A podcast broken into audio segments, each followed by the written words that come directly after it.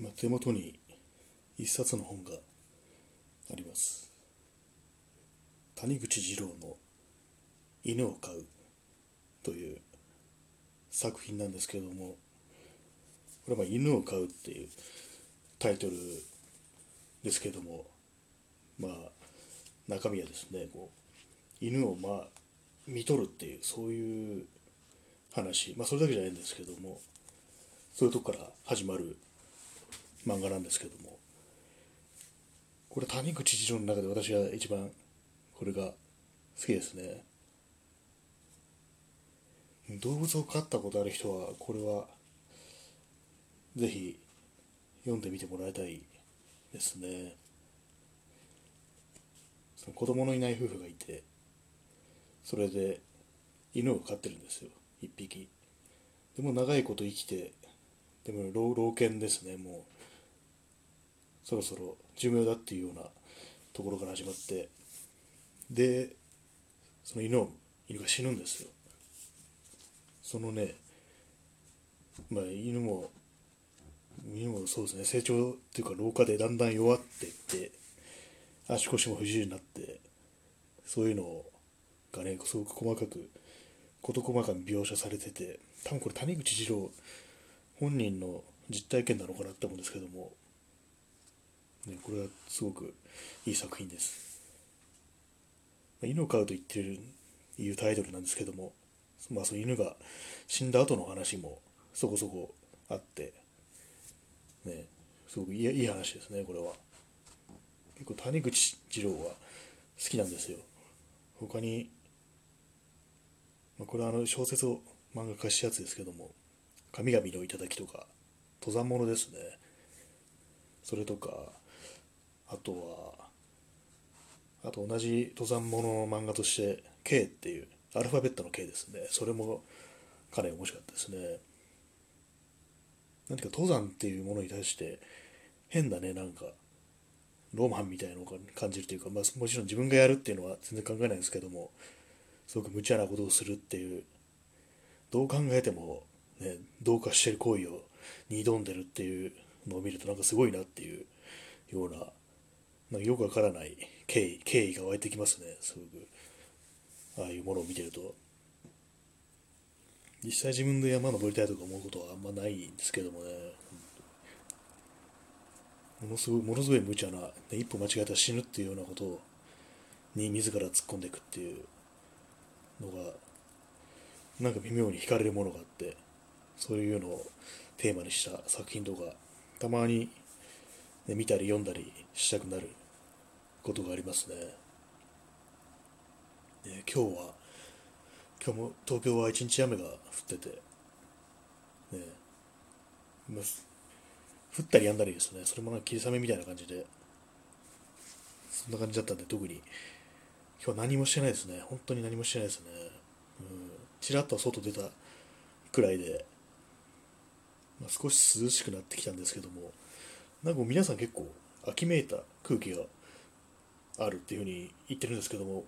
まだ私はそれを感じてないんですよね。なんか季節の変わり目って大体1日だけこうその、まあ、今の時期で言ったら秋の匂い匂いがするっていうことがあってでその後またすぐ暑くなってでなんかうやむやのうちにこう突然冬になるみたいなそういう感じになってしまってるっていうふうに思うんでだからもう日本にはもはや四季がないっていうふうに私は考えてるんですけども皆さんは感じるんですかね？なんか秋めいた空気っていうのは確か分かるんですけどもそういうのってね本当一瞬で終わってその後二度とやってこないみたいなその1年の中ではそういう気がするんですよね。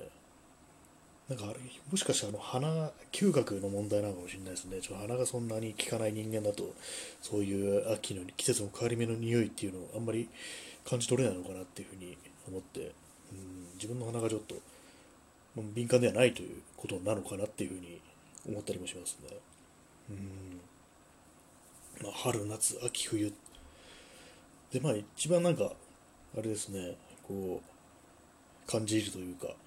一番センチメンタルな空気、ね、気分にさせるのはやっぱり秋になるっていうことですね。冬ってなんか少し楽しいようなちょちょっとねなんか気分が上がるような感じもあるんですけども秋っていうのは問答無用にこう切ないというかねあまりね盛り上がる感じじゃないですよね。春は春でなんか,、ま、なんかむわっとした感じで暑いなとかあとまあああいう時期ってすごく気分が落ち込むとかそういうような、ね、ことを言いますけれども、うん、夏はどうだったかな、まあ、今年の夏いつ夏？なんか本当に、まあ、前回も言いましたけど本当に変な年で季節もなんだかわからないしいつ夏になったのか全然覚えてないですよね。まあでも確かあの7月いっぱいが梅雨で、まあ、関東はそうですね。関東はずっと雨7月いっぱいずっと雨降っててそれで8月になってからようやくって感じだったんですけども確かそそれからすごく暑くなってでもなんかあんまりこう夏って感じではなかったですねやっぱり、うん、8月になってちょっと久々にこう人と会ったっていうのがあったんですけども久しぶりに友達と会ったっていうのがあったんですけどもなんかそんなに夏だっていう感じではなく何だったんだろうっていう感じはありますね。そうこのラジオ放送始めたのも8月だったなっていう思いだ思ったんですけれどもなんか全然実感が湧いてこないとても奇妙な年ですね本当に。季節はないしうん。まあでもコロナうんぬん言い始めて言い始めたのが2月からとかでそれでなんか3月に東京は雪が降った記憶があるんですよ。であのその雪が降ってるでコロナで今暑くすごい暑くて夏でコロナでっていうふうになってるって考えるとなんかすごくなんかおかしいな感じがしてえ？みたいななんかすごく奇妙な感じがしますね。うん。まあでももう昔のような四季はないっていうことでね。今年の夏の思い出なんだろう。何もないですよね。確かに暑いは暑いですけれども本当に何もない夏。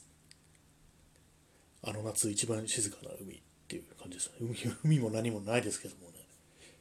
あの夏一番静かな海っていうのはあの北野武の映画ですね。確か牧クロードが主演の耳の聞こえない人が主人公っていう役で、えー、でサーフサーフィンをやってるっていうそういうような内容で、まあ、見たことないんでよくわかんないですけどね、うん、サーフィンといえば稲川、えー、違うわ。稲村ジェーンですね。稲村ジェーンっていう桑田佳祐が作ったという映画があるそうなんですが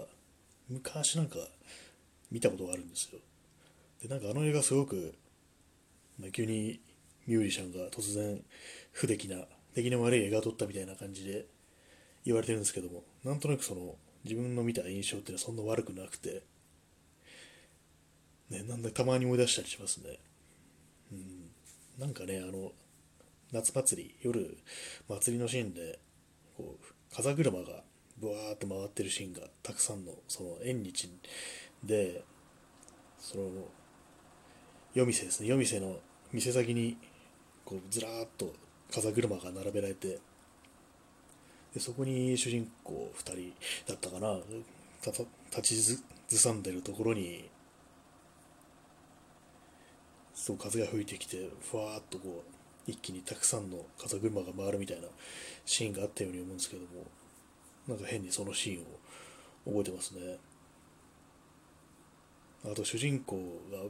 米兵と仲良しでサーフィン仲間になってそれでいろいろ教えてもらうんですけどその米兵の方がベトナムに行くってことでで俺はもうベトナム行くから俺のサーフボードあげるよっていうふうに言うんですけどもそれ確か主人公風大衆だでしたね確かに。がいやそんなお前の大事なもんもらえないよっつったらバカ野郎って日本語で言ってでもう会えないもう戻ってこれないかもしれないだろうっていうようなそういうような